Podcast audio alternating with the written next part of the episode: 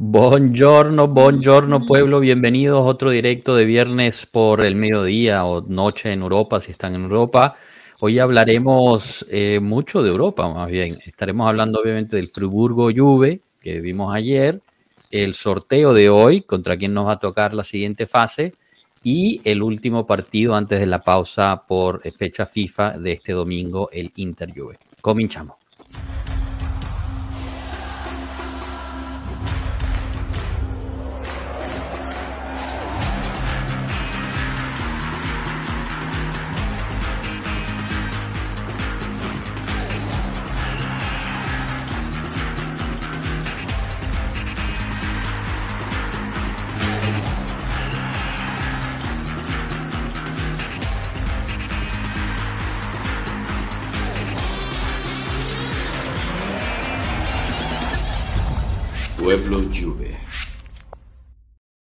Bueno, bueno, bienvenidos todos, bienvenidos todos. Feliz viernes a todos. Enzo, ¿cómo estás, hermano? ¿Qué tal? ¿Cómo vives esta semana?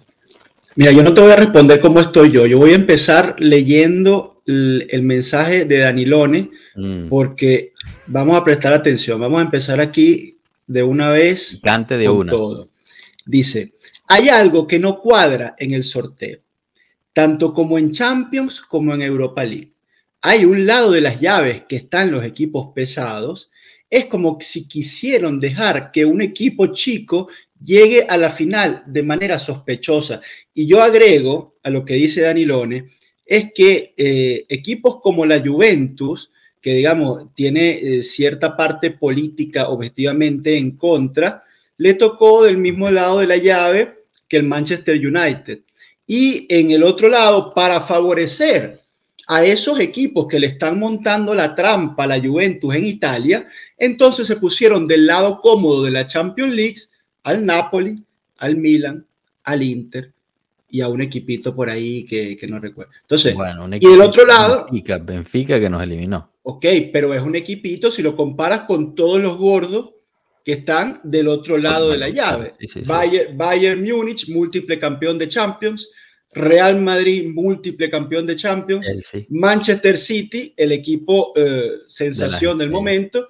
Y el Chelsea, múltiple campeón de Champions.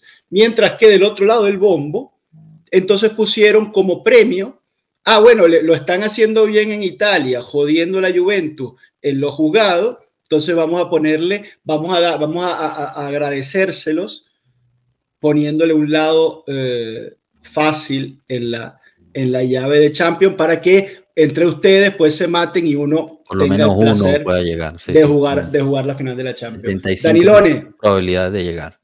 crack, Danilone, eres un crack.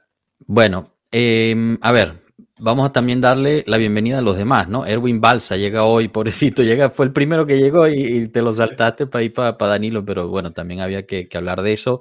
Mira, hasta celebró, vale, he regresado de primer lugar, Erwin, un abrazo. Rafael Saturno, saludos pueblo de Policastro, Italia. Ese está en medio de la batalla, está en el sur ahí con un pocotón de, de napolitanos este, que lo están rodeando, así que bueno, genial. Andrés Rincón, Salve Ragá. Eh, Danilo, bueno, ya, ya nos mandó las, la- los saludos también. Luis Vallejo empieza calientito este directo. Saludos. Eso es, Luis. Y Muñe Lluve también. Saludos, pueblo. Gracias por estar aquí y estar compartiendo. Y, y bueno, lo que dices es, es, es difícil no pensarlo de esa forma. También, de cierta forma, he visto muchísima gente, eh, muchísimos napolitanos ya celebrando que van a llegar a la final porque pero sin están duda, totalmente convencidos de que van a ganarle al Milan y al Benfica o Inter.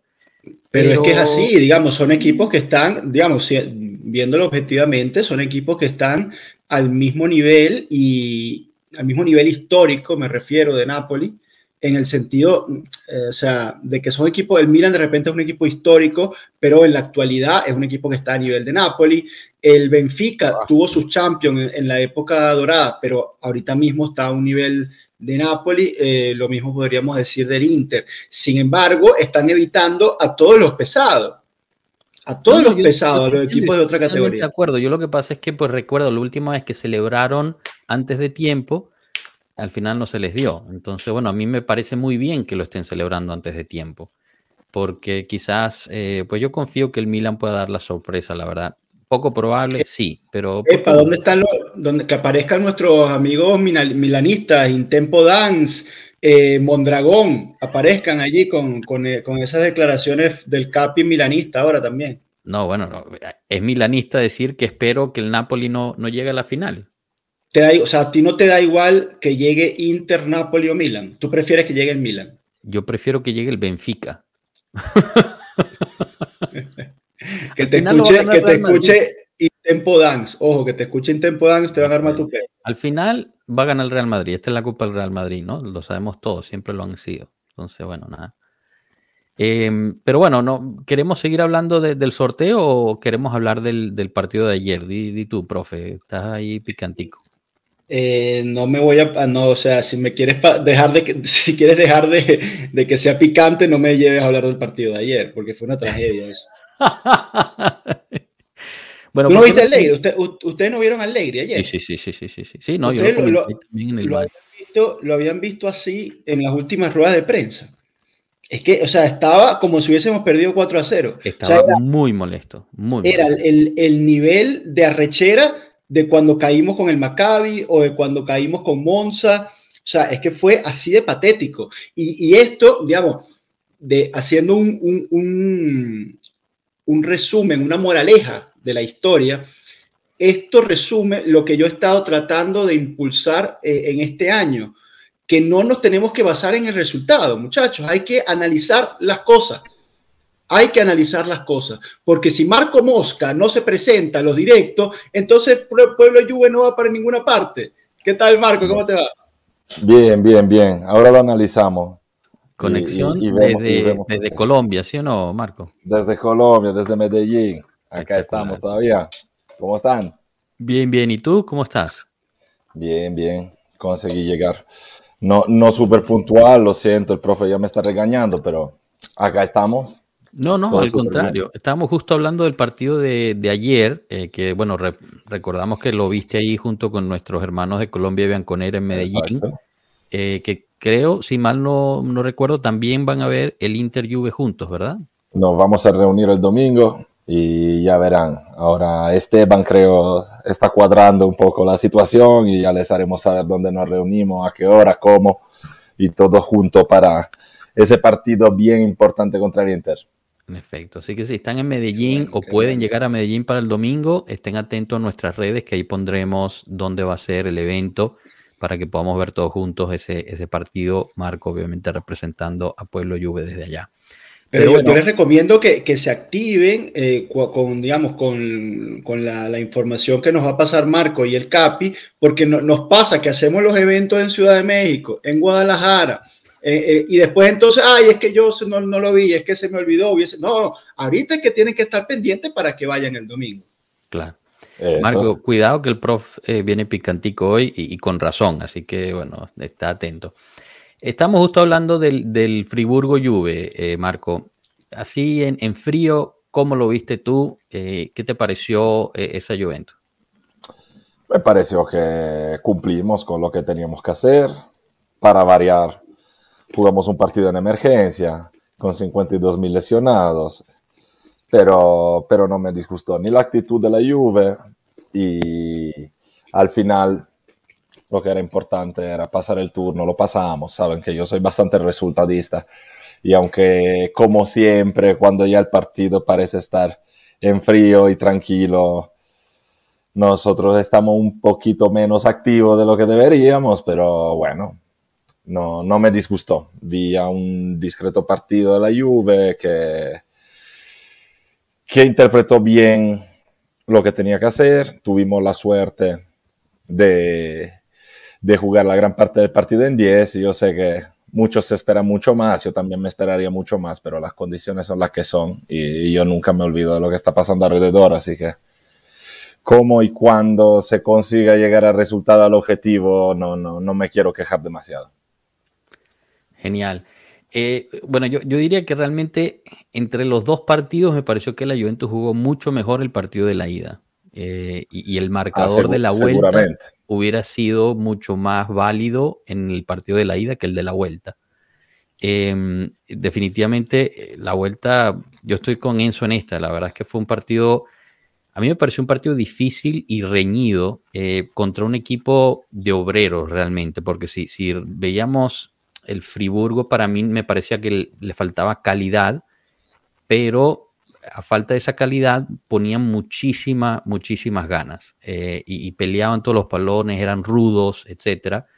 Pero se notaba la falta de calidad cuando ya entraban al área, al área adversaria. O sea, era imposible eh, que realmente crearan algo de peligro. Realmente el peligro que se creó en contra de la Juventus fue por unas carambolas o, la misma defensa de la Juventus no sabiendo eh, despejar bien el, el, peligro y al final pues terminaron en cero. O sea, nosotros no nos hicieron gol en, en ninguna de las dos, ni la ida ni la vuelta.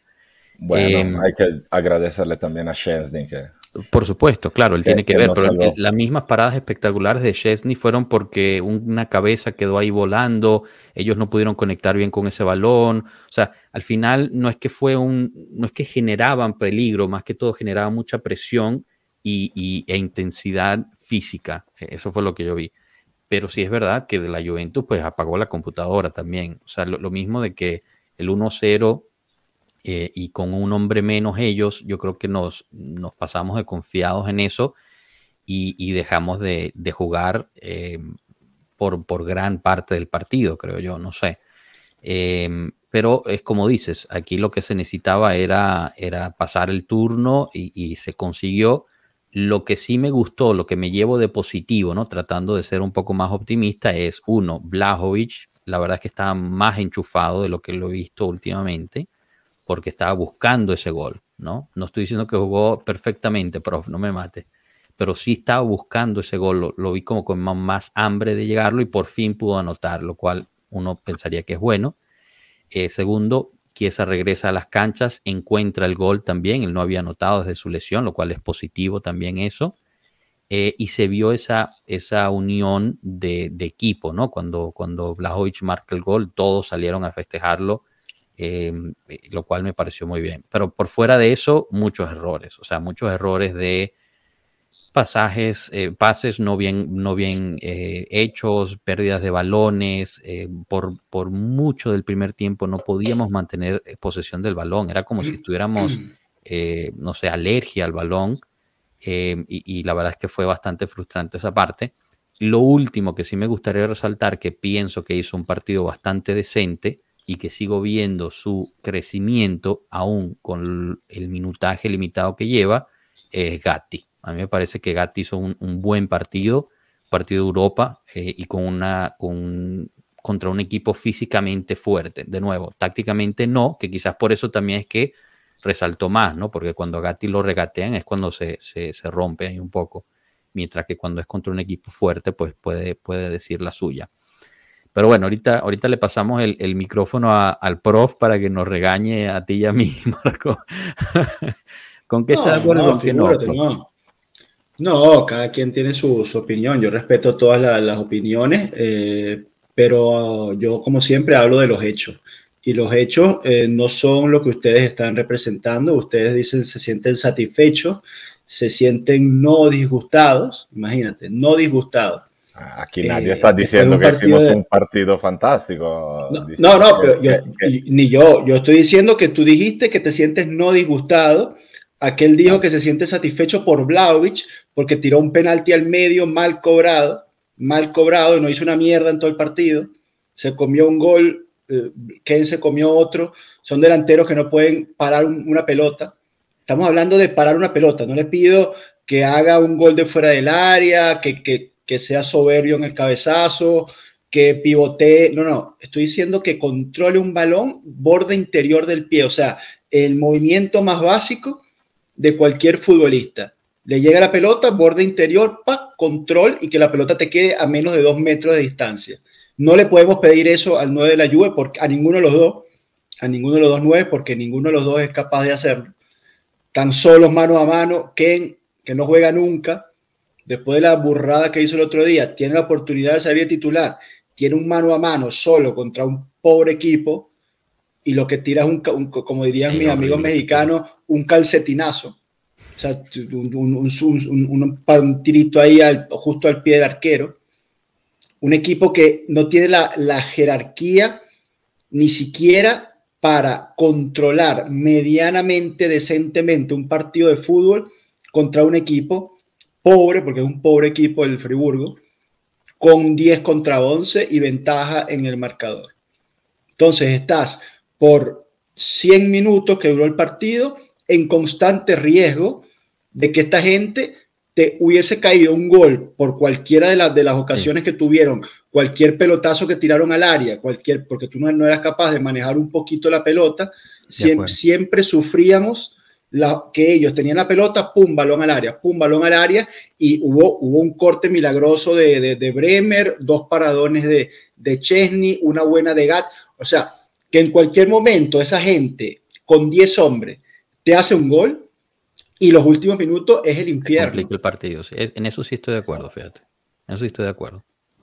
Pero ustedes no están disgustados. Bueno, está bien. No, bueno, eh, o sea, al final lo que se necesitaba conseguir era la calificación, lo cual conseguimos. Yo lo dije al principio, el primer partido fue mucho mejor por parte de la Juventus que el segundo y quizás el marcador hubiera sido más coherente. En el primer partido le pasamos por encima, claro. Totalmente. Ahora, Claro, hay que pensar, ganaste el primero 1-0, vas ganando el segundo 1-0, para que te eliminen tienen que meterte dos y ellos tienen a 10 jugadores. Yo estoy hipotizando aquí, ¿ok? No, no estoy diciendo que esto fue lo que hicieron. ¿No será que los jugadores empezaron a pensar en el partido del domingo? Y empezaron allá a pensar también en la pausa FIFA, tienen que ir a sus selecciones, muchos ya han sido convocados. O sea, esa, quizás esa parte empieza a, a afectar eh, la parte mental y por ende la concentración del equipo. ¿Qué, piensan al respecto? Yo pienso que es normal y que lo, dijimos ya más veces en las últimas semanas. O sea, se venía un, un ciclo de partidos duros, se venía un ciclo de partidos duros que pensábamos poder enfrentar con una plantilla casi completa y en breve ya nos encontramos otra vez en los mismos problemas. Yo sinceramente no, no es que me espere y que me esperara muchísimo más. Me esperaba un partido feo en que lo que contaba era pasar el turno y tuvimos bastante suerte de que ellos estuvieron en 10 casi todo el partido. Concuerdo con eso que los riesgos fueron demasiado, pero por otro lado también es bastante lo que hay. Y cuando fallan unos jugadores, ayer por ejemplo a mí no me gustó, no me gustó Locatelli, muchos errores de Locatelli, nos movimos mal arriba. Eh, Fagioli tampoco jugó uno de sus mejores partidos. Tenemos a Rabio que le da bastante sustancia, hizo partidos mejores él también, pero aguantó bastante ahí en el medio campo y seguramente eh, lo que se le ha pedido ha sido también de reservar energía en el caso en que el partido se hubiese puesto bien. Y yo creo que cuando tú llegas en un momento en que te dan penalti, vas 1 a 0, ellos se quedan como en 10. Yo justifico más que se deje el acelerador en un partido así que en otros en que el apagón ha sido mucho más grave a mi manera de ver. Déjame responderle a, Tomás. Bueno, primero, primero saludarlo y luego responderle. Tomás, pásate a ver la rueda de prensa. La rueda de prensa, porque digamos, si para ti lo que sucedió ayer lo calificas al Allegri Ball, es decir, que es una eh, una petición o, una, sí, una característica del técnico, lo que sucedió ayer, debía haber estado contento. Pásate a ver la rueda de prensa para que veas cómo estaba ese hombre ayer en, en Alemania. Y, y, luego lo que, lo que comenta Marco de guardar energías para el Inter, no hay forma, no hay mejor forma de guardar energía que corriendo poco, ¿verdad? Entonces, si, si tú corres poco, tienes que poner a correr la pelota. Entonces, la pelota se mueve y tú estás de pie, sin moverte. Básico. Nosotros hicimos todo lo contrario, Marco. Corríamos como unos idiotas detrás del Friburgo, porque no teníamos la jerarquía y la calidad para controlar un balón y dar un pase al compañero. Entonces, como no puedes hacer eso, porque, no, porque tienes jugadores de mierda, entonces tienes que estar corriendo a, a, lo idiota, gastando más energía que si tú con calidad con jerarquía, para la pelota, aguanta la presión, porque claro, ellos estaban apretando con todo porque ya no tenían más nada que perder. Tú tienes que con jerarquía controlar un balón, aguantar la presión y tocar la pelota al compañero y el compañero hacer lo mismo, tocar y tocar y tocar sin correr mucho tú, haciendo correr la pelota y así gastas menos energía, controlas el partido, se terminan de desgastar ellos y dejas correr el partido hasta los últimos minutos. Fue todo lo contrario de lo que hicimos. Pero, pero eh, ¿quién habrías puesto tú? O sea, ¿quiénes son los jugadores que en esta temporada han mantenido más ese control del, bajo, del balón, se han hecho ver como referencia ahí en el medio de la los Jugadores son eso, los jugadores son eso. Eso te estoy diciendo. entonces, entonces ¿qué, sirve? Bueno, a mí me gustaría saber, no sé si algún día lo sabremos, ¿no? Alguien nos lo explicará, qué pasa con Paredes, ¿no? Eh, nos lo explicará alguien algún día, yo imagino, porque Allegri no lo va a hacer eh, no, no sé, está no. fuera del proyecto, no hay que nada que explicar. Está sí, no, pero tiene que haber una razón. O sea, a ver, Joshua, está fuera del proyecto, está claro. Pero tuvo que haber pasado algo demasiado gordo, demasiado gordo, para que en momentos de dificultad como este no puedas hacer uso de un jugador de la categoría de paredes. Pero tú, nosotros sabemos cuando, o sea, no, no lo sé, es una pregunta ¿Cuántos partidos tiene jugar Paredes para que ya estemos obligados a rescatar a Paredes? O sea, igual. Ah, tú dices que hay un tema contractual. Yo pienso que puede haber también un tema contractual. Ah, no, lo sé, no lo sé. No lo sé, es una pregunta que les hago porque a mí también me parece raro. O sea, si en partidos así tampoco tú usas Paredes, es que tú no cuentas con Paredes, nada. Y si no cuentas con Paredes, nada. Y como no me parece que haya pasado nada de exageradamente corto con Paredes es que probablemente, como dice Capri, está fuera del proyecto e inclusive a lo mejor, me pregunto yo, ¿no habrá algún tema contractual que como está totalmente fuera del proyecto no se pueda pasar el riesgo de que estés obligado a rescatarlo como ya pasó con otros jugadores? No, no, no sé. O sea, cuando, cuando se compró a Paredes, según lo que decían la gente que, que conoce ¿no? la, eh, la transacción, era que era una opción de compra con, que se convertía en obligación solo si pasábamos la ronda de Champions League. Pero es que este tipo de, de cláusula nunca se conocen. No, por eso te digo. Eso, es, lo que, me pregunto yo. O sea, o sea, cuando no pasamos la ronda de Champions League, justo la gente que, que conoce, ¿no? O sea, estoy hablando de Agreste, o sea, los que tienen conexiones internas, decían que al no pasar la ronda de Champions League, pues se había muerto, se había muerto esa cláusula de obligación de compra. Ahora, quizás tengan otras cláusulas incluidas, no sé. Tampoco es que Allegri es uno que, o sea, lo vimos también con otros jugadores, lo vimos con Arthur, lo vimos con el mismo, bueno, no sé si Ramsey estuvo en la época de, de Allegri, pero Arthur igual, aunque estuviera sano, llegó un momento que ni lo usaba y ahí no había ningún tipo de cláusula de nada. O sea, cuando, cuando Allegri realmente decide que un jugador está fuera del proyecto, es casi que imposible que vuelva a regresar, creo yo. permíteme responderle a Antonio que me dice, Enzo, lo que narras es lo que siempre ha pasado esta temporada. No, yo no estoy de acuerdo con eso, Antonio. Yo creo que en esta temporada hemos tenido muy buenos partidos, hemos tenido... Eh, partidos donde hemos gestionado la pelota, donde hemos superado ampliamente al rival, donde hemos generado muchísimas ocasiones de gol y no lo hemos ganado, lo hemos empatado. Se me ocurren los dos partidos de Roma eh, y, como eso. Eh, el primer partido contra Friburgo, como esos muchos más. Eh, entonces, no, yo hablo de lo que ocurre en este partido. De, lo, estoy hablando del partido contra Friburgo. No es verdad que la Juventus ha jugado así todos los partidos de esta temporada. Pero, pero yo te, vuelvo a decir, eh, o sea, en esos partidos que tú mencionas, ahí la Juve podía contar con un Di María y en otros varios partidos con un Milik, que son los jugadores que de la media cancha hasta arriba son los que realmente en la Juve hacen la diferencia en la gestión del balón. Cuando tú no lo tienes... estoy de acuerdo Alexandro, te, sumaría Alexandro, que entonces cuando tú no tienes a tus jugadores 12, 13 titulares, porque esos son los, jugadores de cierta calidad, son esos 12 o 13, cuando se te empiezan a caer las piezas y entonces empiezas también a sobreutilizar todo el tiempo a los mismos 10, 11, entonces obviamente la calidad va bajando, eh, el nivel de lucidez y de, va bajando.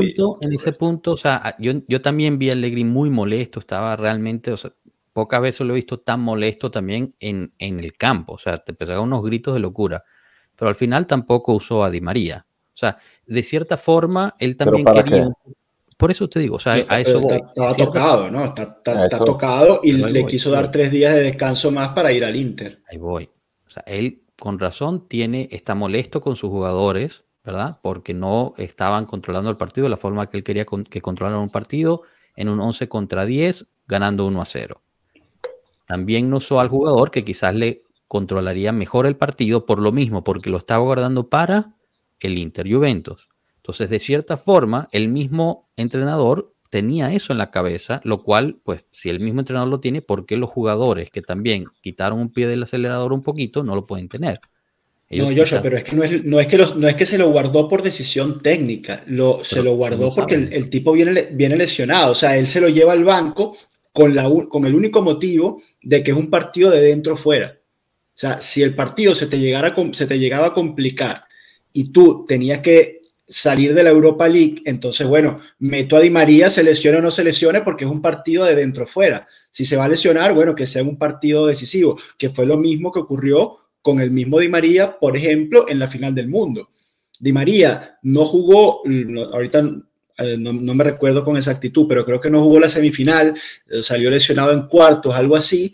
¿Y qué hizo el técnico? Lo tiró en la final bueno, si se va a desgarrar, que se desgarre en la final del mundo, ¿no? Entonces, eso fue lo que hizo Allegri, se llevó esa carta en la banca por si el partido se ponía cuesta arriba. El partido no se puso cuesta arriba, al contrario, se puso cuesta abajo, porque tuviste, como bien dijo Marco al principio, la fortuna de una jugada fortuita, esta vez nos pasó a favor, una mano, una expulsión, 1 a 0 arriba con 10 contra 11 y ahí, coño, jugadores de un nivel más bajo que Di María, es decir, todos los que estaban en cancha, podían, tenían la obligación de tener que controlar ese partido de una forma más decente y no lo hicieron. Mira, aquí me gustaría resaltar este comentario de Tomás Fortino que dice, salga quien salga, siempre es la misma dinámica. Juve hace un gol y luego el autobús. Y, y, esto va de la mano también con algo que puso aquí Antonio José, que es más o menos lo mismo. Yo la verdad es que no entiendo por qué se sigue pensando esto. O sea, sí es cierto que en un pasado jugamos así, pero si vemos los últimos partidos, exceptuando el de ayer, ¿no? Exceptuando el de ayer, hemos dominado todos esos partidos. O sea, dominamos el partido contra la Sampdoria, dominamos el partido contra el Friburgo, dominamos el partido contra la Roma, dominamos el partido anterior a ese y siempre fuimos a buscar más goles en todos los partidos que acabo de, de decir. Aún contra la Roma, que perdimos 0 a 1, perdón, 1 a 0, siempre fuimos a buscar más goles. Entonces no entiendo realmente el por qué se piensa que metemos gol y ponemos el autobús. En un pasado te diría, sí, puede ser, pero lo último que nos ha enseñado la Juventus, en los últimos, estoy hablando, cinco partidos como ejemplo, pero yo diría dentro de este año, o sea, dentro de, desde que estamos en el 2023, ha sido lo opuesto. Y, bueno, aquí Muñez yo creo que me responde con este comentario que dice, al Mister Alegre le toca administrar lo que tiene tarde o temprano y por lo menos esta temporada vamos a ver esas alteraciones o sensaciones en los partidos. Quizás es por eso, ¿no? Porque son los mismos los que están jugando todo el tiempo y, pues también pueden tener un, pequeño calo de concentración que si llega a pasar ayer, pues bueno, ayer pasó y se pasó de todas formas pero, pero no sé, no sé qué opinen al, respecto ustedes, Marco, no, no sé si tienen alguna opinión sobre eso. No, no, yo estoy bastante de acuerdo con lo que dices. O sea, en los últimos partidos no me parece la misma Juve de la que nos quejábamos que hacía precisamente eso. Eh, hemos marcado mucho más goles en los últimos partidos que, que en toda la temporada. Antes, eh, a empezar con el derby, con el Torino que le metimos cuatro, antes le metimos cuatro. Eh, jugamos bastante. Eh, hemos, eh, somos el equipo que más le ha dado a, los postes el traversaño de toda temporada, creo, otros dos más y, ayer, cuatro contra Roma, yo qué sé. en el primer partido me parece que tres. exactamente, o sea, no me parece que sea exactamente lo mismo. Sí, ayer se, se perdió un poco de, concentración, hubo apagón como hubo un apagón en la primera parte con Sampdoria, pero con Sampdoria también le metimos cuatro. Eh, creo que eso ya se haya convertido en un tópico que uno repite viendo el marcador y punto. claro que eh, hay que hacer más y si queremos eh, pasar de ronda con Sporting Lisbona y hacer buen partido con el Inter y seguir haciendo resultados cuando se sube un poquito el nivel, un partido como el de ayer no será suficiente, pero claro. tiempo al tiempo.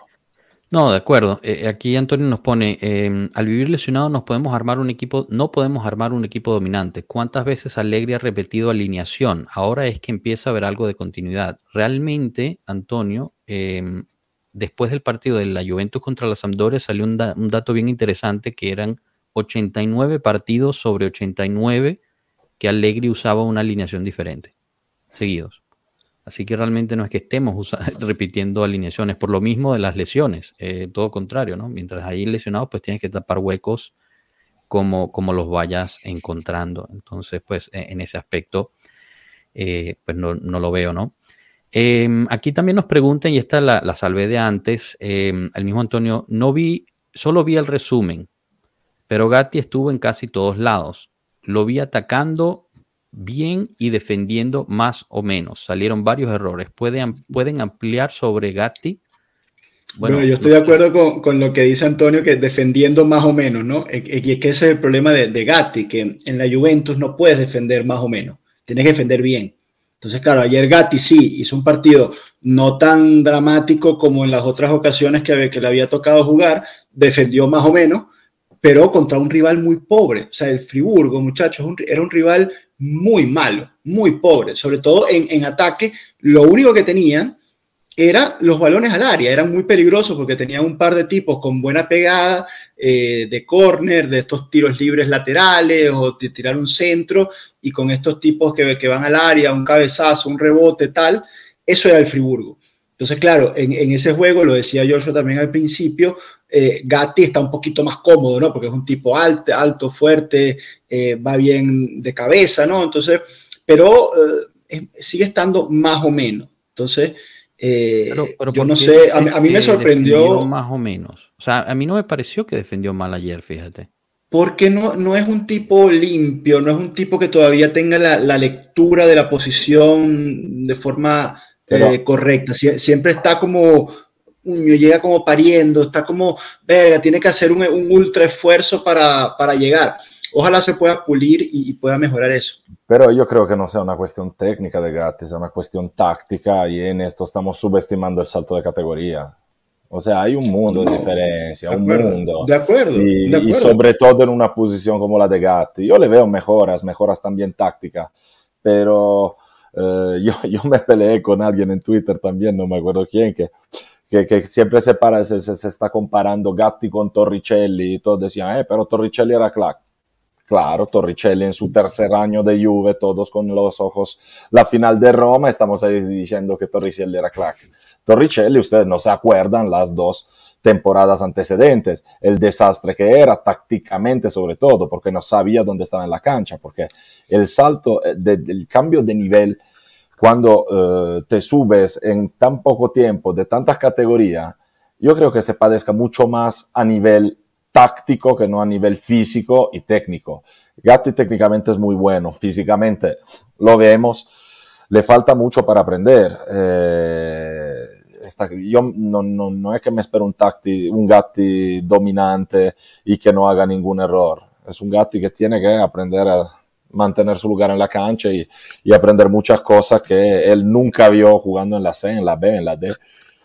Y, y, que es suficiente un Friburgo bien organizado de la Bundesliga para, para ponerte en dificultad. Pero, pero no, le, no lo veo tan mal Gatti, le veo un... Uh, un crecimiento y a mí es eso, lo que me interesa. Yo quiero ver a Gatti que empieza la temporada así y que la termina por lo menos aquí.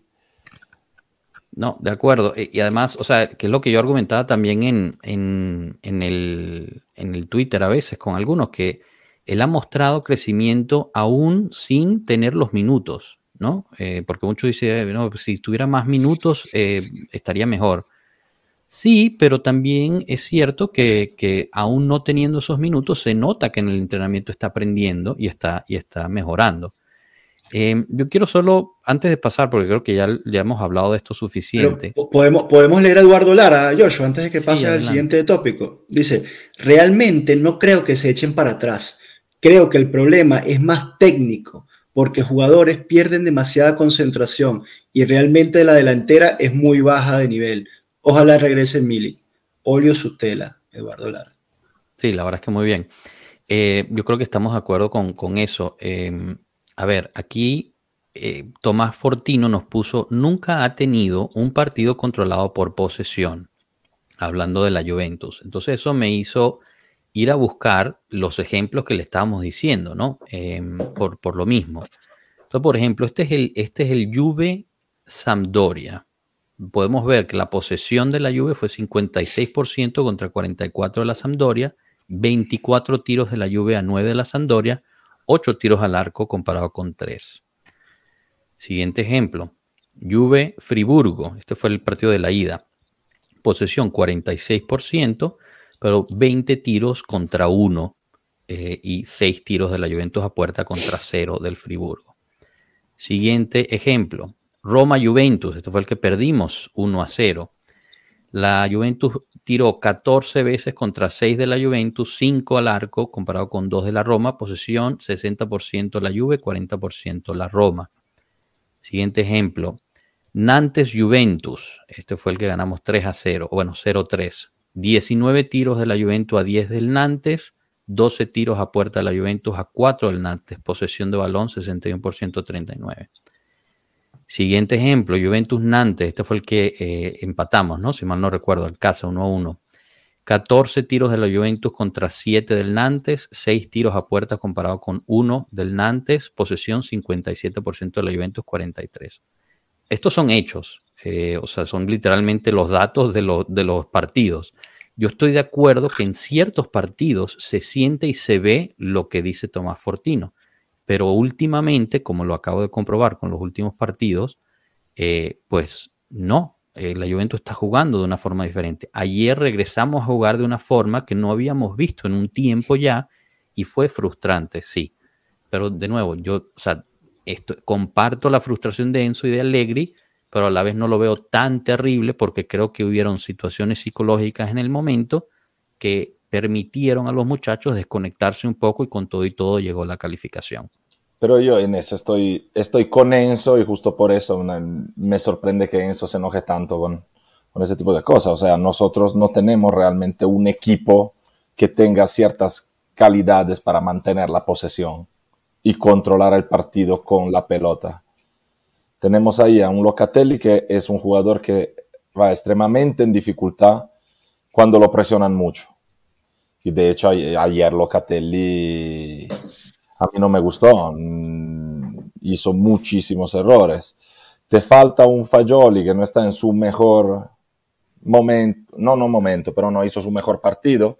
Y ese es el Está desgastado, Ese que claro, yo también creo que... Muchos, partidos consecutivos, muchos minutos encima y... Pero eso también te digo, eso es la duda que teníamos nosotros al principio, porque realmente tú y yo somos de los que se han equivocado con Locatelli con Locatelli, con Fagioli. Pero esa era justamente la duda que teníamos nosotros. O sea, tiene la capacidad de mantener un nivel físico para rendir como titular de la Juve. Igual nos cayó la boca porque jugó bastante, pero estoy de acuerdo, está desgastado. O sea, ayer le faltaba lucidez a Fagioli y ese realmente es el único jugador que bajo presión consigue controlar la pelota, limpiarla, abrir el juego. No lo hizo él ayer que ni Vlaovic no, no consigan hacer ese trabajo. Locatelli bajo presión no lo hace. Rabio tiene otras características. El único, digamos, fuente de juego y que te podría inventar algo, mantener un balón bajo presión, abrir unos espacios con alguna jugada, en ese momento, ¿quién es cuadrado? ¿Quién más? Sí. Costis es, un, es, un, jugador que no hace ese tipo de juego también. Costis hay que aprovecharlo en la profundidad. Entonces, en ese momento no tenemos el material para hacer ese tipo de juego que todos querríamos. Hay que conformarse con lo que hay. ¿Tú qué piensas, Ranita? ¿Cómo estás? ¿Cómo estás? No, estaba grabando ayer, entonces vi el, partido muy machucado. Eh, de momento ni sabía que estamos jugando contra 10. Pero yo, yo veía, ah, ahí van, lo, de siempre. Imagínate, imagínate lo, dramático que ni, te dabas cuenta que ellos eran 10. No, o sea, yo, por ejemplo, el, live pasado me preguntaron cómo iba a ir el partido. Mi hijo lloró, les dije igualito, y aparentemente así fue. Entonces, lo poco que pude ver, frustrante, pero como ya más o menos dijeron, o sea, ¿qué, qué vas a hacer, brother? O sea, es el equipo que tenemos, men, o sea, ni modo. Hay partidos buenos, hay partidos malos. Yo sigo siendo de la, de la idea que pudiésemos ser mucho mejor, pero tantas lesiones, tantos jugadores que repiten y juegan y juegan y no les dan cierto, cierto descanso, brother, en algún momento donde estar ya de que ya no aguantan, ¿no? Sí. Y, bueno, aquí Pet Lombano nos no recuerda, ojo al taco hacia atrás de Fagioli Gatti en la jugada del penal. Si lo hubiera hecho Di María, lo estaríamos a la no se discute eso, no, se discute la continuidad en el medio de la cancha de un jugador, de poder limpiar balones, de crear soluciones diferentes y de rendir bajo presión, eso digo. Y Fagioli tiene esa característica, nos la enseñó, justamente como dice Enzo, probablemente está un poco desgastado. Luego, en la ocasión, es probable que eh, un jugador de calidad saque la calidad y, hizo buenas jugadas también, pero en, a lo largo del partido no resultó efectivo como en otras ocasiones. Eso solo comentario es una belleza. Yo regreso a, la misma. ¿qué? Saca su canal. Dice: Si Rana saca su canal paralelo sobre un reality de su vida, me suscribo. Pues eh, es prácticamente esto. Cada vez que Rana viene a un, a un directo, es un reality de la vida de Rana. Acompáñenme mi blog del día de hoy. Este, estaba grabando un show. Ahora estoy esperando que llegue el resto del crew porque vamos a manejar ocho horas hasta Sacramento. Podría grabar algo. Vamos, chicas, acompáñenme. Este, lo que quería decir de Fagioli es, como Marco, tú dices, ok, estábamos buscando a ver si puede ser un, un, jugador de la Serie A. Obviamente, técnicamente ya lo comprobó, pero todavía sigue siendo joven y jugar tantos partidos, brother, no está a esa edad para aguantar toda la temporada, pero ya está listo. Pero, o sea, tú le metes un mirete, mirete ahí que lo pueda medio revelar de vez en cuando, yo creo que te da el partido pero el tipo está jugando casi diario. César Moyano eh, es nuevo, ¿verdad? Eh, Dice, pues, hola, me parece que no. Saludos, le pido una disculpa. Saludos desde Ecuador. Sería más difícil armar una línea de cuatro desde cero, contando con la salida de cuadrado y el bajo nivel de los que vienen atrás de ambas bandas, o reforzar la línea de tres. Bueno, pues esto es, esto es un una preguntaza. Este, esta es tremenda pregunta, César. y, lo hablamos desde, tiempo. lo, estamos, hablando en casi, todos los, en casi todos los lives porque eh, es un temazo, porque aparte no, yo no sé si tendremos ni siquiera un, un, un, hombre mercado que sea capaz de hacerse esta pregunta y resolverla, ¿no? Porque nosotros no la hacemos, pero no, no la podemos resolver ni para un lado ni para el otro. Hay en la Juventus un encargado del mercado capaz de hacerse esta pregunta y luego darle al técnico lo que necesita para el año que viene. Yo creo que no.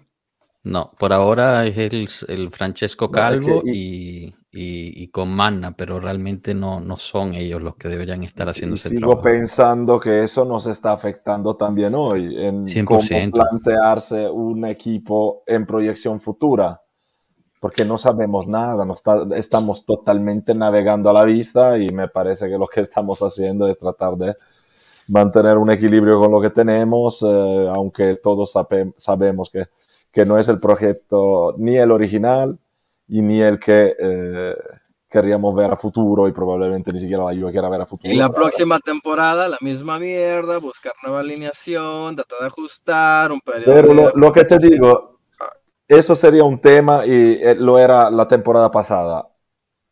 Ahora no, Rana, ahora no lo sabemos. Y si pasara eso que tú dices, sería perfectamente lógico, porque un equipo que trabaja en proyección futura a finales de marzo ya está trabajando en proyección futura.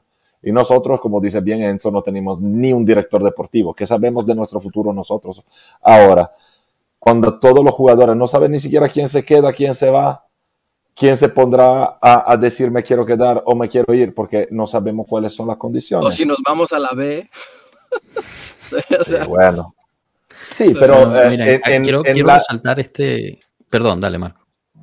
No, digo, en, las posibles opciones está también. O sea, yo no me la creo, y, pero no, no, hay que descartar nada. Y entonces, es difícil trabajar en proyección futura y decir, vamos a jugar con cuatro, con tres. Todos nos gustaría una línea de cuatro para poder aprovechar la delantera que tenemos y las características ofensivas que tenemos. Pero ahora mismo no tenemos laterales y no tenemos ninguna proyección futura sobre lo que vaya a pasar. ¿Cómo se va a, contestar una pregunta así? no, es difícil. Me gustaría resaltar este comentario antes de, cambiar de, de tema. Dice, saludos a Rana. También me dedico a audiovisuales y la vida de uno es un caos siempre. Se agradece que todavía se tome el tiempo para platicar de la lluvia. Lo manda Néstor Abraham Infante Olvera. Qué belleza. Néstor, vamos. Bueno, y con eso, con eso me gustaría también eh, pues invitarlos a todos a que se suscriban al canal si aún no lo han hecho, me dejen el me gusta y compartan el canal, porque bueno, llevamos ya 45 minutos hablando en detalle lo que fue el Juventus, el Friburgo Juventus, hablando de potenciales alineaciones, de qué va a pasar, del tipo de, de contenido que pueden encontrar en este canal y la verdad es que nos ayudaría muchísimo a seguir creciendo esta, esta familia si, si pudieran hacer esas tres cositas que son totalmente gratis para ustedes y súper importantes para nosotros. Así que por favor, si, si se los podemos pedir de nuevo, molestándolos con eso. Por cierto, antes de que continuamos el, el, fue? el miércoles que estuve grabando el partido de la CONCACAF Champions, mi, mi, mi kielo bebé ahí estaba y me muero cada vez que lo veo. Eh, no, no. Les vamos a tratar de agarrar un video, pero no. Lo extrañamos. Brother. Es que tipazo. Y, y se nota que en realidad está feliz, brother. Yo sé que obviamente es una liga completamente y totalmente diferente, pero el tipo se ve, lo veo como una figura paterna. Él le va a los, a, los chavos y los abraza y los apoya y, y, obviamente el toque ahí está, ¿no? Y la gente se vuelve loca cuando se barra y saca el balón increíble, pero ya, ya pasó. Sigamos, Pablo. Pero, pero, pero eso para destacar, destacar también como uno, la, la pérdida de liderazgo. Sí, bueno, brutal, ¿no? o sea, Creo no, que no, yo, decir una cosa, Danilo no va tan mal, pero hay niveles. y yo, no, pero no es cuestión de Danilo, es cuestión que tú pierdes un mucho liderazgo ahí, estaba Danilo también, o sea, no, te, no, no es suficiente uno. O sea, hay que, hay que tener algo más. Y cuando pierdes a, gente así, en mm. pocos años, eh, ahí se nota también. Año tras año. La, la falta de la personalidad del equipo. yo creo que es líder, Danilo, sin duda, es líder dentro, dentro del equipo, pero no es carismático. O sea, no tiene, no tiene ese carisma, no sé, no, no. Y no es Es más, es más introvertido, diría yo. Yo diría que pero es, más yo no sé si, si, es tanto lo introvertido, sino es como, es lo que decía Rana, o sea, es, difícil explicarlo en palabras, pero Chiellini es un tipo que tú lo ves como abraza al rival, al compañero, eh, y cómo se expresa, cómo habla con, con, el árbitro, y ya tú el tipo lo amas. Danilo no, Danilo, uno le tiene cariño porque sabe que el tipo es juventino, que eh, deja todo en la cancha, pero no tiene ese carisma. ¿Qué va a hacer? No, es así, pero bueno, al final no hay una fórmula exacta para todo líder, ¿no? Yo creo que cada quien eh, lidera como, como mejor puede y, también responde el equipo, ¿no? Yo creo que el equipo, la Juventus de este año, no respondió al liderato que le ofrecía o que no le ofrecía un tal Bonucci, mientras que sí ha respondido a un liderato que le da un Danilo, que es una persona muy diferente a los últimos líderes que ha tenido este equipo, que es Gigi Buffon, Giorgio Chiellini, ¿no? Eh, yo creo que eso también habla que no es que hay una fórmula exacta, pero sí hay que encontrar la Pero en cuanto a eso, Brian, te iba a preguntar, porque siempre, y lo hemos platicado el año pasado y este año, Alegri siempre ha sido que el capitán se que lleva más años acá, ¿no? O sea, por un momento lo mantuvo así. En esta teoría tendría que ser cuadrado, ¿no? Bueno, pero acuérdate que a Cuadrado le dieron la vicecapitanía y le dio un cortocircuito Cuadrado. Una vez eh, Alegri tuvo que salir en rueda de prensa que le tuvo que quitar la, la, vicecapitanía porque le causaba estrés y ansiedad. pero entonces ahí quién sigue? Sandro. Seguía Sandro, Sandro, se, se, echó para atrás porque ese sigue más que introvertido y cero líder y entonces surge la figura de, de Danilo. Exacto. Bueno, aquí, eh, a ver, pongamos... ¿Y Matías eh, Di Ya no, es suficiente con ser novia de también ah, tiene que ser ah, líder. Preguntaba, no Rainero Ramkey Duarte Vega. Creo que es primera vez, si no, discúlpame, pero bienvenido. Hola pueblo, a pesar de ciertos partidos después de tantos problemas, si encontramos, si, si, entramos, perdón, a puestos europeos sin que nos devuelvan los puntos, esta es una temporada histórica en coraje, arrecha esta lluvia. La verdad es que tiene, tiene, tiene toda la razón, ¿no? En el peor de los casos, que no... Muy difícil, muy, muy, difícil, sin que te devuelvan los puntos, recuperar tantos puntos es muy jodido. Él dice apuestos europeos, eso incluiría Conference y Europa League. Ah, ok. No, yo, yo, yo, pensaba en Champions, pensaba sí, sí, no, en puestos Champions, creo, europeos. Creo que son 10 puntos que estamos de, del cuarto. En efecto. Bueno, chicos, hablemos un poquito del sorteo. Em, el, prof nos dio una pequeña introducción al principio. Es un sorteo manchado, eh, o bueno, esa es la opinión, que es un sorteo manchado porque tiene a todos los italianos que han estado, pues, eh, digamos, representando a la Fitch, eh, que va en contra de la Juventus de un lado, para casi asegurar que haya un italiano en la final, contra los equipos pesados del otro en la Champions League. Y en la Europa League, y pues pusieron a la Juventus del lado más difícil de la, de la, de la tabla, ¿no? De la gráfica, comparado con, con, el resto de los equipos del otro lado. ¿Qué opinan eh, Marco y Rana sobre eso, sobre los, los sorteos tanto de Champions como de, como de Europa League? Y a la verdad que a mí me causa mucha risa que todos están diciendo, uy, miren, el fútbol italiano ha mejorado porque pasaron cuatro, perdón, seis de siete, perdón, 5 de 6 equipos a los cuartos de finales, Italia está bien representada. Cuando los que seguimos la Serie A sabemos que la Serie A y el fútbol italiano están en una situación realmente muy precaria, pero muy precaria, más allá de la calidad del fútbol que se juega o no, sino en términos económicos, en términos societarios, en términos estructurales. En eh, términos de credibilidad. De credibilidad, más que todo corre un peligro muy, muy severo. Entonces, pues aquí las apariencias engañan y, creo que nosotros sabemos la realidad, pero ¿qué opinan al respecto tanto de lo del manchado, sino también de qué, qué tan verídico es realmente eh, esta situación de tantos italianos en cuartos de lugar y hablando en general del fútbol italiano? Quizá empiezo con Rana. o sea, sería muy estúpido de mí de yo decir que no hay una mano en el fútbol porque obviamente sabemos que existe. No se ha puesto, o sea, en ciertos momentos se ha puesto, por ejemplo, el Barça ahorita tiene un problema con, con lo de los referís y toda esa cosa, ¿no? O sea, sabemos. Pero yo, en cuanto a decir que se hizo toda una movida para joder a la Juve, mi Juventino dice que obviamente pasó. Pero quiero pensar que no. ¿Me entiendes? O sea, no creo que movieron toda la tala para que la Juve le toque lo más difícil en ese aspecto. En cuanto a los italianos, yo estoy de acuerdo 100% contigo, Bragi. Económicamente, la serie en totalidad es una, una burla, una payasada. Este, problemas económicos que tú pensarías que esta, esta liga se va a la mierda, ¿no? Al final del día, el fútbol se juega en la cancha. Y yo lo que he visto, he visto un Napoli jugar muy bien en la Champions, que no le puedes descartar lo que han hecho. Y yo me atrevería a decir que hasta la final llegan. El Inter obviamente tiene sus problemas económicos igual que ni siquiera saben cómo le van a pagar a su plantilla, no le han pagado. No, pero no, sigue le han pagado. Lo que no sabemos es cómo se vayan a registrar al próximo campeonato porque tienen un patrimonio negativo. Esa, eso es. Entonces, pero siguen ganando en cancha y el fútbol se juega en cancha y a, a, a pensar de que estén pagando árbitros algo para que sigan ganando, sería la otra, pero el fútbol italiano está ganando en competencias europeas.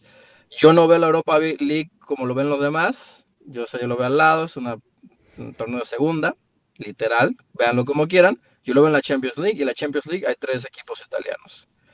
El fútbol se juega en la cancha, menos 11 contra 11, y están ganando, y entonces, en cuanto a hechos, tú dirías, el fútbol italiano está bien. No sé. Marco. Mm, yo no, no, creo que hubo una, una, movida todo en contra de la Juve hasta a hacer todo lo que tú dices. Porque si estamos en ello, entonces estamos hablando también de los grandes potentes del fútbol mundial en este momento y mira el Manchester City. Podrían haberle abierto una autopista a la final y la va a tener muy, muy, muy difícil. Y, llevamos diciendo años que los jeques son los ahijaditos de, de, del UEFA. Eso del fútbol italiano, que, de ese cuento del renacimiento del fútbol italiano por este tema de las tres equipos en cuartos, uh, me parece bastante un chiste.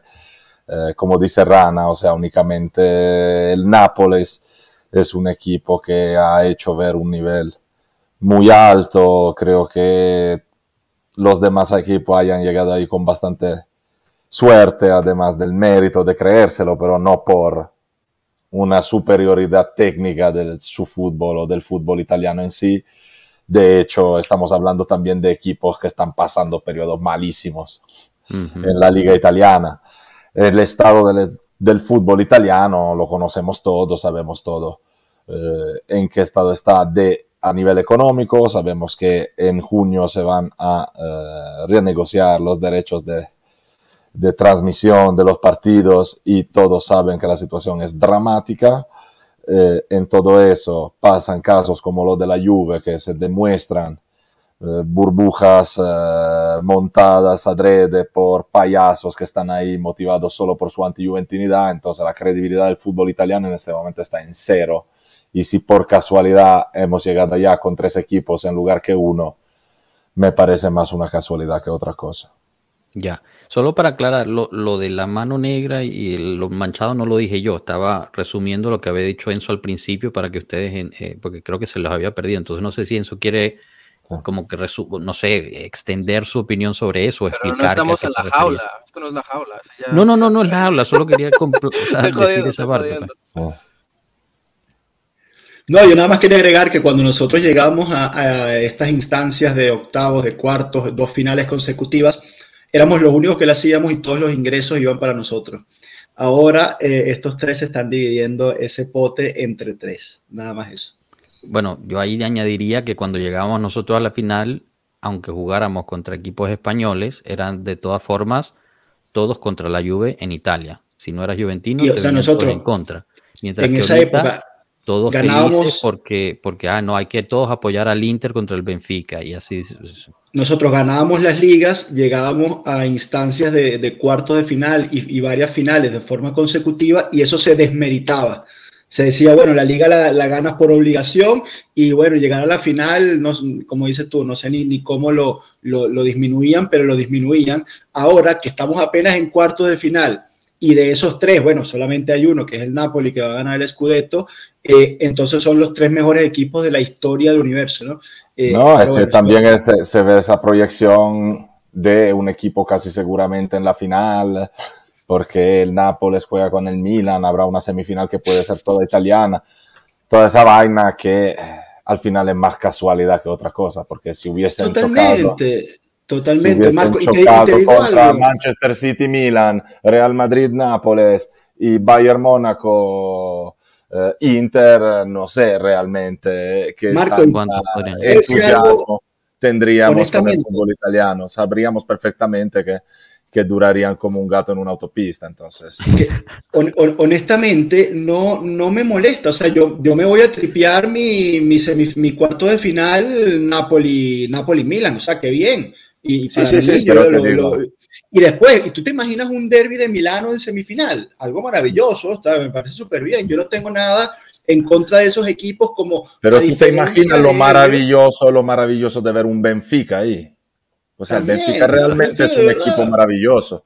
El, Benfica, yo lo vi jugar dos veces este año y, Benfica es, un equipo que se disfruta. Así que vamos todos con Benfica, que vaya a esa final, porque es un equipo que merece, es un equipo que hace un gran fútbol.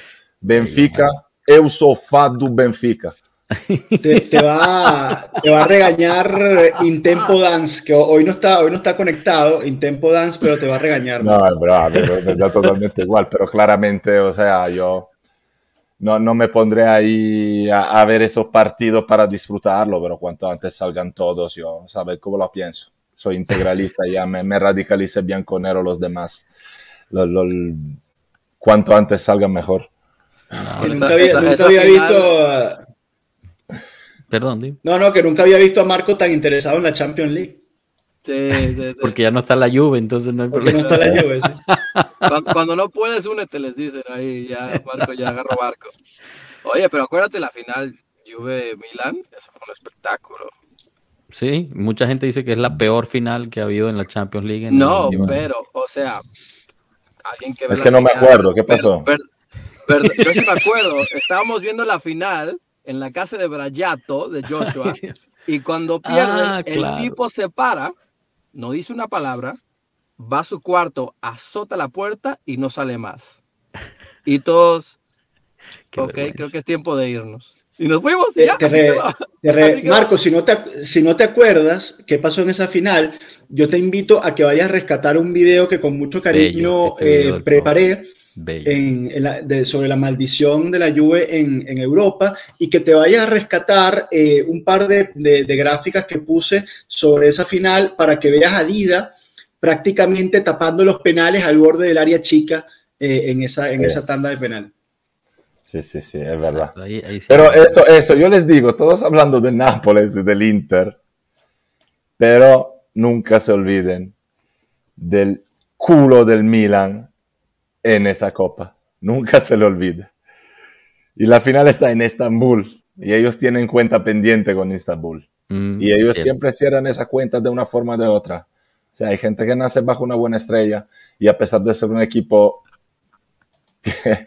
que, da- bueno, no me expreso sobre el Milán, pero, pero no subestimen eso, ¿eh? porque al final siempre hay cierta magia, como, como la irá ganando el Madrid se levantará su 25.500 copa, pero no subestimen los otros que, que tienen siempre la suerte por su parte, cualquier cosa pasa ahí en esa copa.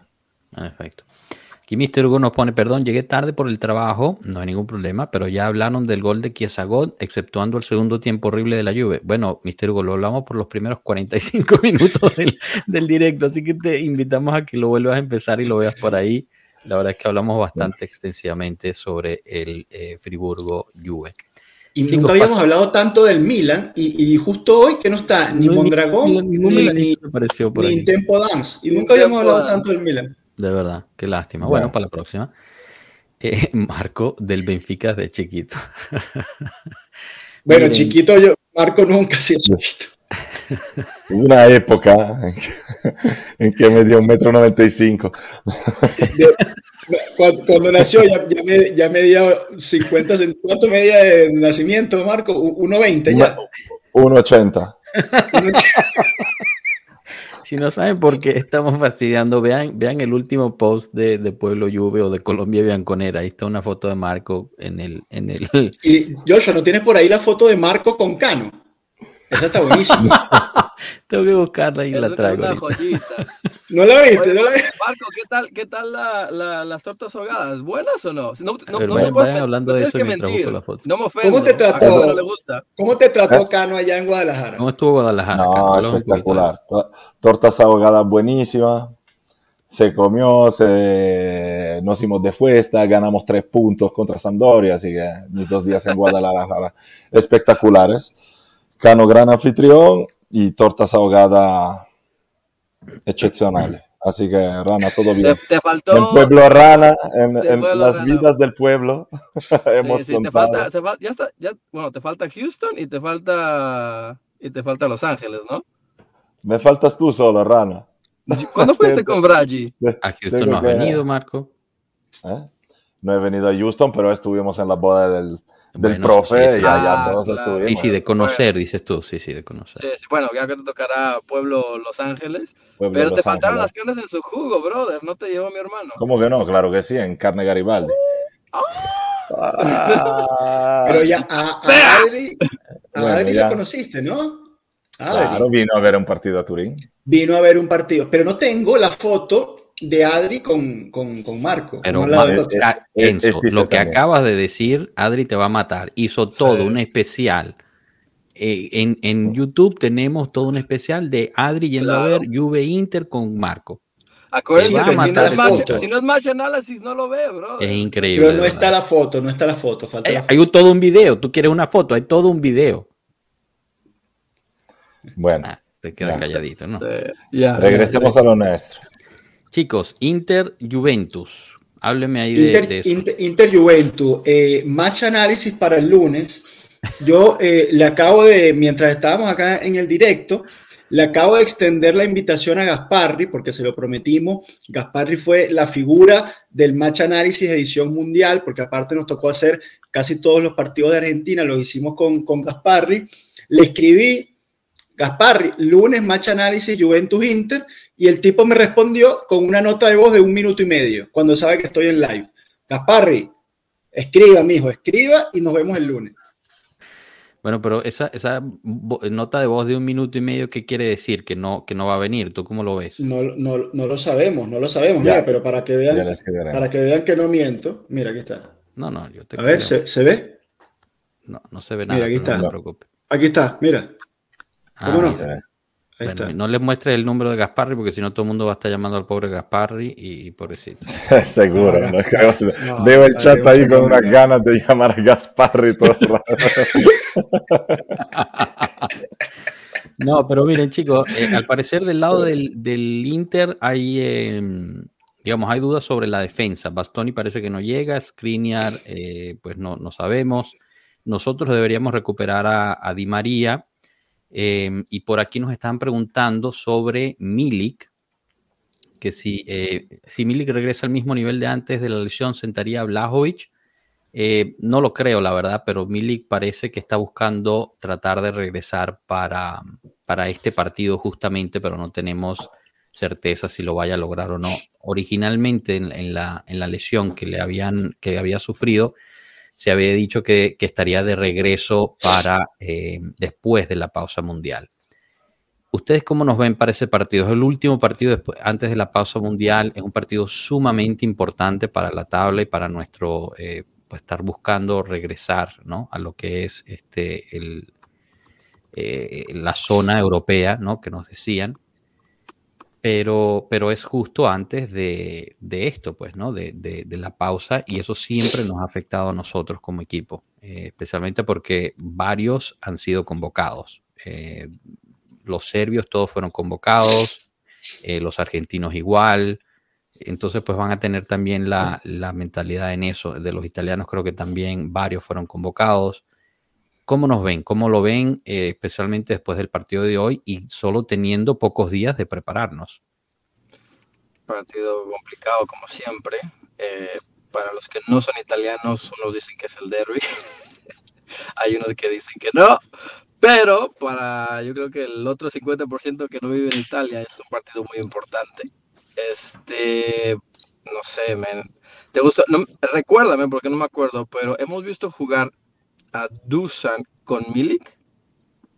Al principio de la temporada, creo. Pero apenitas, ¿no? Apenitas, pero dando buenas sensaciones además. Pero me, debo decir, me encantaría porque creo que si ponemos a Milik más como 9-9 y dejamos a Dusan que se mueva un poquito, le quitaría ese bloque de que todo... porque yo repito, Dusan no es, no es, un 9 como tal, como quieren que esté adentro, en, en medio de la, de la, del área. Yo lo veo un jugador más que recibe balón, corre y patea. Entonces yo pienso, me gustaría en algún momento, obviamente lo más probable es que para este partido no, que eh, Milik de 9 y Dusan un poquito de segunda, un poquito más de libertad. Me encantaría ver eso. Y el tema es otro. ¿Y, y Di María qué?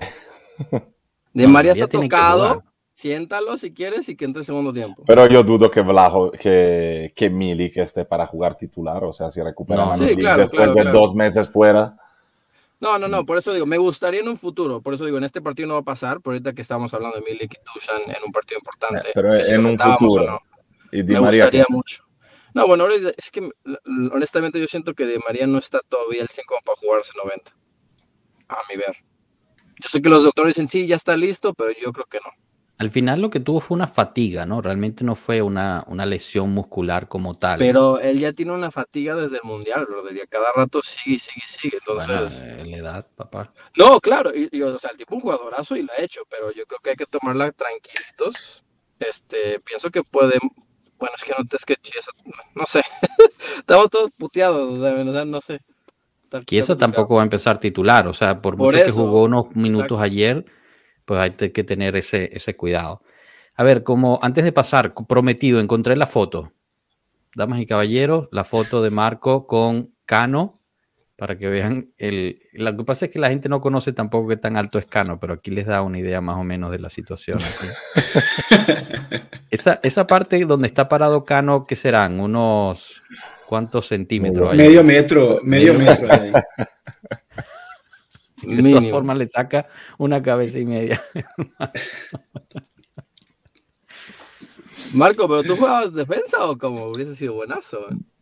No, yo jugaba delantero. Era de esos ah, delanteros lento, alto. Que Peter, Peter, Crouch, tipo Peter Crouch, ahí que gana arriba. A la, a la, Peter Crouch, a la Torre Andre Flo. No, qué grande Torre Andre Flo. Bueno, y luego con el tiempo hice una carrera a la Mataus. Siempre Peter yendo Crouch, terminé, ídolo. A mí era ídolo Peter Crouch, era mi ídolo. Terminé la media cancha. Me encantaba, me encantaba Peter Crouch. Sí. Pero porque Era más bueno que yo, no mucho, pero más bueno que yo. Pero eh, Peter, a ti te gustan los, jugadores con mucho talento. En su Peter Crouch tampoco era con mucho talento. era, era, era poético verla. Pero no, era malo, no era malo. No, no era malo, pero me Era muy de ver, pero no era malo. En ese momento, en el Liverpool, eh, el, Liverpool o el Tottenham, ahora, ahora me pongo a dudar. El Tottenham, el Peter Crouch que iban por fuera, viendo dos rapiditos por fuera, y le tiraban centro a Peter Crouch, que era una poesía.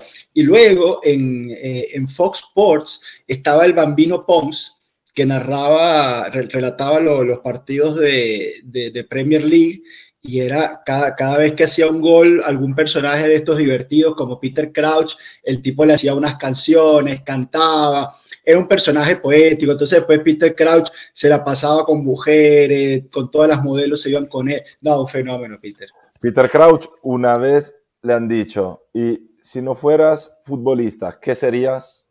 ¿Sabe qué contestó él? Virgen.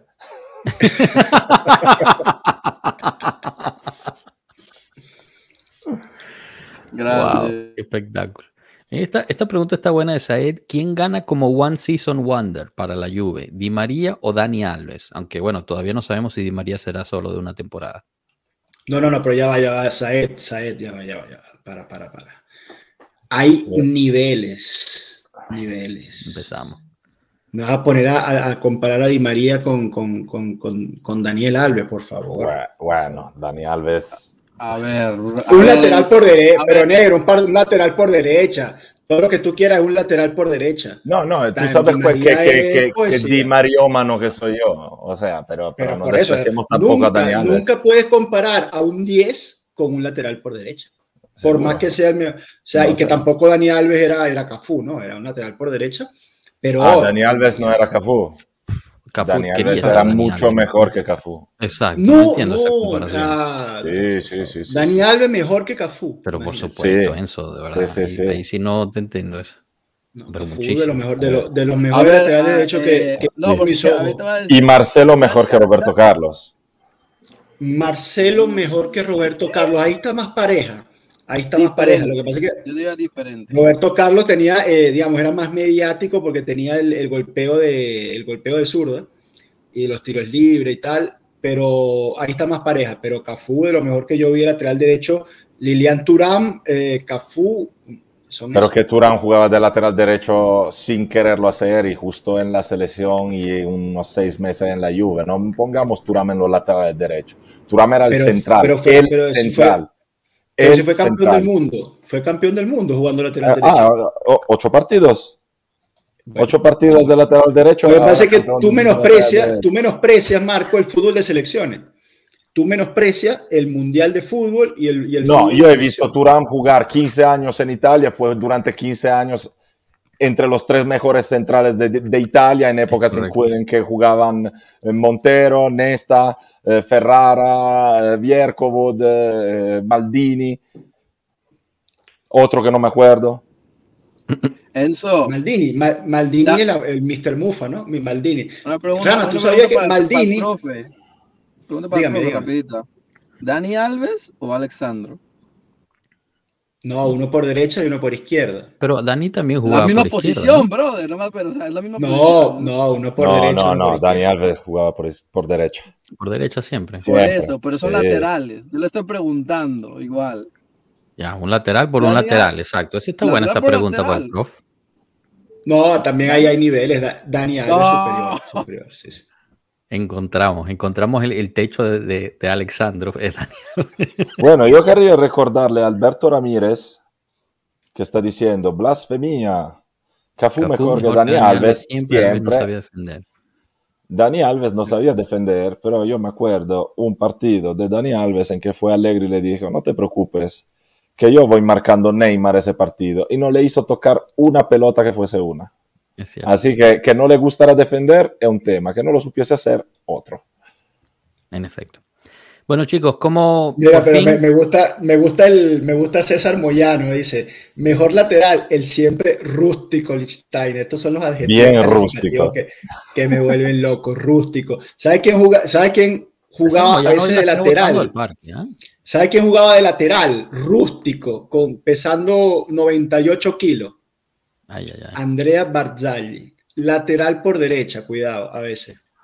Sí, sí, me dice el Barzagli de lateral derecho esas veces que ha tenido que hacerlo contra su voluntad a la Turam, puedes decirle Ah, no, rústico. y- a mí me suena insulto rústico a Andrea Un Barzagli. la- lateral derecho contenido, que no subía el ataque, subía por el otro lado el, el lateral izquierdo de turno y se, se completaba la defensa de tres, Barzagli, Bonucci, Chiellini, y cuando bajaba por el otro lado Alexandro se hacía la defensa de cuatro. Y para responder a los amigos que siempre preguntan si defensa de tres o defensa de cuatro, si tú tienes defensores de la talla de Chiellini, Bonucci en su momento, Barzagli, Turam, puede jugar con defensa de cuatro. Hoy nada más tenemos Bremer como central. Entonces, si tú vas a hacer defensa de cuatro, tienes que contratar un central muy bueno, muy bueno para juntar con, con Bremer. De acuerdo. En efecto. A menos Bueno, de no chicos. subir a Wizen, que ya vendrá el chat con Wizen. Ya lo veo el chat que llega. No, que tenemos a Wizen. Mañana no, pero Wizen. Por lo menos Yildiz. hoy no, no, han, no han hablado más de Yildiz y a quién querían Ahorita convocar el otro día también, a Dagraca. Ahorita no sé. llega, ahorita llega. El otro Sí. día me dijeron que cómo habíamos perdido minutos usando a King cuando tenemos a Yildiz para el, para el partido contra el Friburgo. A esa gente yo lo que, lo que le digo es que venga a los directos, que venga a los match análisis, que, que se empape de, de- de todo lo que se habla para que tenga un poquito más de, de- criterio a la hora de, opinar de cómo se mueve el mundo Juve. Que ojo, capaz si estuviéramos hablando del mundo Benfica, tendría sentido que tiran a un tipo de 17 años y lo ponen a jugar de titular. No estoy calificando si está bien un, un- estilo o el otro. Pero en el mundo Benfica, tú agarras a, a, a Yildiz de 17 años y lo tiras a jugar en el primer equipo. Vaya como vaya. En el mundo Juve no sucede esto. Tienes que ser un predestinado, no sé, un, un Pogba, para que tú de 17 años Uy. lo tiras ahí del primer equipo. La tocó la llaga, ahorita van a explotar la gente. Eh, César Augusto Montés pregunta, ¿qué se sabe del aporte? Moreto lo mencionó ayer. En efecto, Moreto lo mencionó ayer, eh, pero de nuevo, cuando se En está efecto, hablando ¿quién es mercado, Moreto? Eh, Mauro Moreto, Mauro creo que se llama. es un- No, no es era un lateral de- por izquierda de- que jugaba en la Juventus, Moreno. Ese era Moretti. Un reportero de relevo que sigue Y- la Serie A. Entonces es el, el- la mezzala izquierda que, a veces juega de segunda punta. Eh, entonces, Era el presidente vamos- del Inter, ¿no? Dale, ¿Ya? Capi, dale, dale, Puedo. dale, dale. A lo que iba es que por, si se está hablando del mercado de la Juve, olvídense de eso. Ahora la Juve no tiene cómo planificar un mercado. Ya lo hablamos. Laporte puede ser uno de los nombres en la lista, pero al final no sabemos ni siquiera dónde vamos a estar. ¿Quién a vaya a comprarlo? Joshua, ¿pode- podemos banear a José Daniel Navarro, lo podemos, eh, lo podemos sacar del chat de ¿Por alguna qué? forma. Pero Porque tú, me hablas- trajo tú a la- tanto hablas de, del- de fútbol de selección. Fabio Grosso es gran. no, pero gran no, no, pero del- en, en este, este, este nombre que pone él acá no, no, o sea, no, no puede ser mencionado en el mundo Juve. Por favor, me, me sacas a José Daniel Navarro. ¿Y tú cómo sabes que no es una broma? ¿Viste? Tomás Fortino, qué buenos eran Barzagli y Chiellini que hacían ver bien a Bonucci. Gatti y Bremer. Gatti y Gatti. Bremer. La dupla, la dupla. Él dice Gatti que la, dupla Ah, Gatti, Gatti dupla con Bremer. Mm, todavía. Ah, ¿sabes qué? Te iba a comentar, ahorita que estamos así hablando de cualquier cosa. Eh, ayer vi el Arsenal, Arsenal Sporting. Sporting, ok, perfecto. Ah, Arsenal ya regresamos Sporting. a algo interesante. ¿Cómo ves el Sporting contra la Juve? Pero a ver, déjame hacer el comentario. Ah, que en el Arsenal estaba este tipo que supuestamente íbamos a comprar cuando éramos ricos y famosos y teníamos dinero. Eh, Gabriel, ¿no? El, el brasilero este que a entrar en el, en el Arsenal. El tipo tiene una dentadura de, estas que se ve que se hizo el tratamiento este blanqueado. O sea, el tipo es, es, morenazo, ¿no? Es negro, no es tan negro, pero es moreno. y, tiene, y tiene estas dentaduras que brillan de blanco, impresionante. Impresionante el Gabriel ese. ¿Y, eso no servía ahí en la defensa o no? O sea, ¿cómo vamos? Se, se veía porque, claro, cada vez que cada vez que corría con, los dientes, esto iluminaba a, toda la defensa, el Gabriel. Mira, a Gabriel Magaláes. Magaláes. Gabriel Magaláes, es, es, Bueno, no, eh, Juve Sporting, ¿cómo nos ven ahí contra ellos? Ah, imagínate, Juve Sporting, faltan dos meses para Juve Sporting, Joshua. Ok, perfecto, no hablemos de eso entonces. Bueno, podemos cerrar, ya, chao. ¿Cómo ven? Pronóstico para el Inter Juve. ¿Ah? Perdemos, derrota. Derrota, upa, derrota del no, Es mucha, es mucha, es, muy, es muy dramático cuando el calendario tiene estas cosas de que uno de los equipos jugó el martes y tú jugaste el jueves por la noche de visitante, estás viajando a, Turín, llegas amanecido el viernes, eh, descansas prácticamente el viernes, el sábado hace un defatigante y el domingo te encuentras que tienes que preparar el derby de Italia.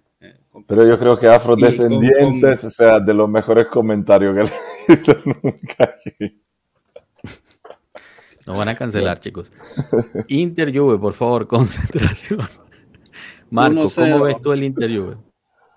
No, yo estoy de acuerdo con eso. Va a ser complicado, sobre todo por las condiciones, porque nosotros jugamos de visitante ayer, ellos tuvieron dos días más para preparar el partido Estamos en una condición como siempre, llenos de lesionados, que estamos ahí todavía viendo si vamos a recuperar a uno, no lo recuperamos. El domingo por la mañana alguien se lesionará calentándose, ¿sabes? Esas mismas cosas de siempre, así que la veo difícil. Pero yo no, sabe que no me gustan los pronósticos, pero le tengo fe, como siempre.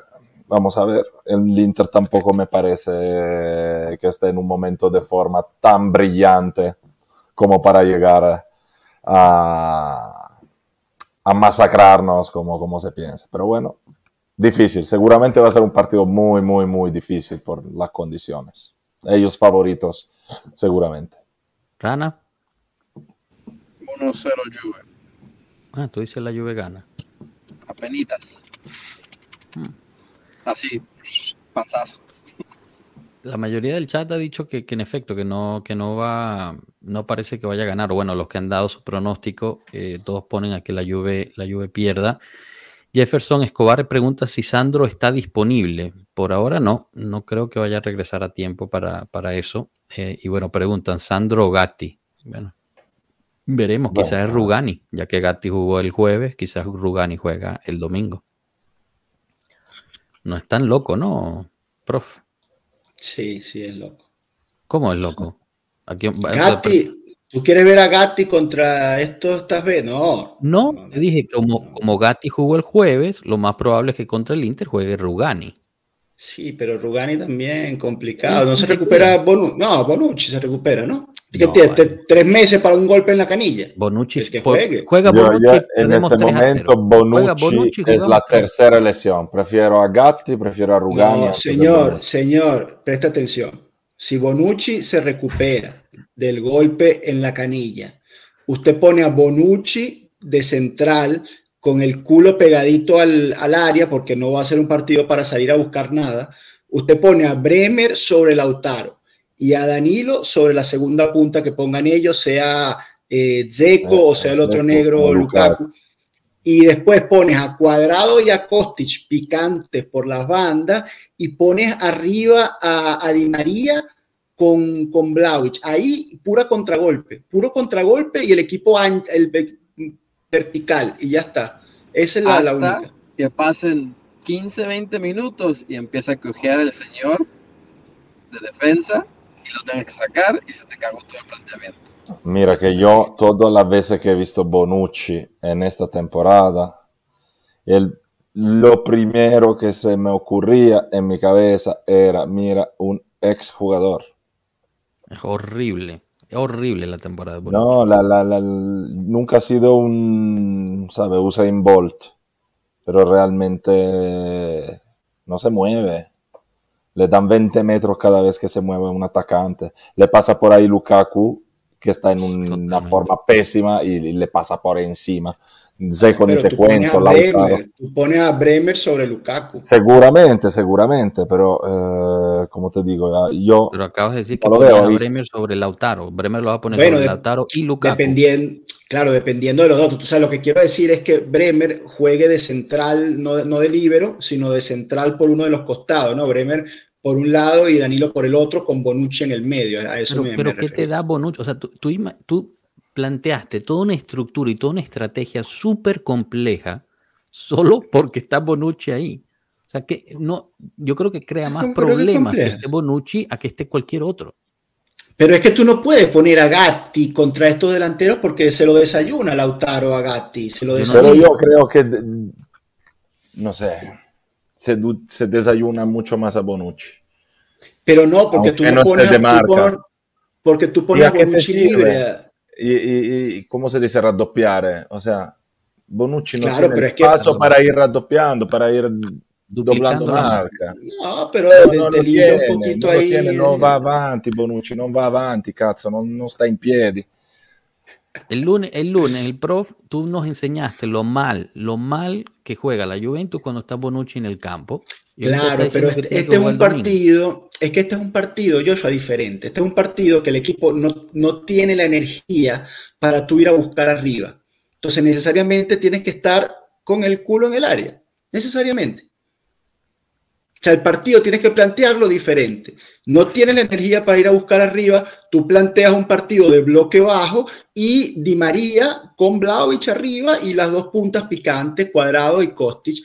El resto, Locatelli, Rabiot, juegue Fagioli o el que juegue, tienen, o el mismo Barrenechea, no sé, el que juegue, me encanta, ver qué bello Barrenechea en este partido ahí repartiendo coñazo, me encantaría. Pero bueno, a diferencia, eh, un tipo, lo que, lo que te quiero decir es que tú tienes que defender con ocho y dejar la- las dos puntas arriba con, lo, con los extremos picantes, a ver si en una contra tú consigues algo. Y después, Chiesa para el segundo tiempo, también picantico arriba en velocidad. Es que no hay otra, tú no, no, no tienes para plantear otro partido. Entonces, planteando un partido así, de bloque bajo y defensa en el área, Bonucci puede sobrevivir.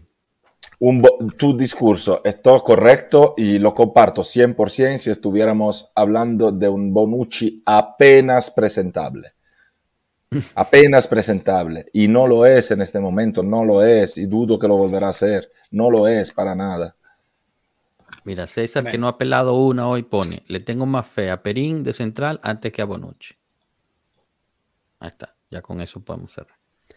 Bueno, Bueno, gente, vámonos, muchachos, lo que, nos vemos el sí, lunes. lo que sí, exacto, lo que sí es que definitivamente el lunes en el match análisis sabremos cómo salió la Juve, si jugó o no Bonucci, si ganamos o no, etcétera. Y ¿Sí o no, sabremos lo que, lo que dicen los 30 segundos de audio de Gasparri, para que lo que tenía que responder era si venía o no al match análisis, lo desvelaremos el lunes. En efecto, en efecto. Bueno, pasen bonito fin de semana. El- la Juve juega el domingo. Marco lo va a vivir, eh, va a estar de nuevo con nuestros hermanos de, de Medellín, de Colombia Bianconera. Así que si están por Medellín, ya nos pasen por ahí. juntamos. Que esté pendiente de las cuentas ahí, que lo anunciamos. En efecto, en efecto. Ranita, gracias por haber pasado. Enzo, igual. Marco, un abrazo.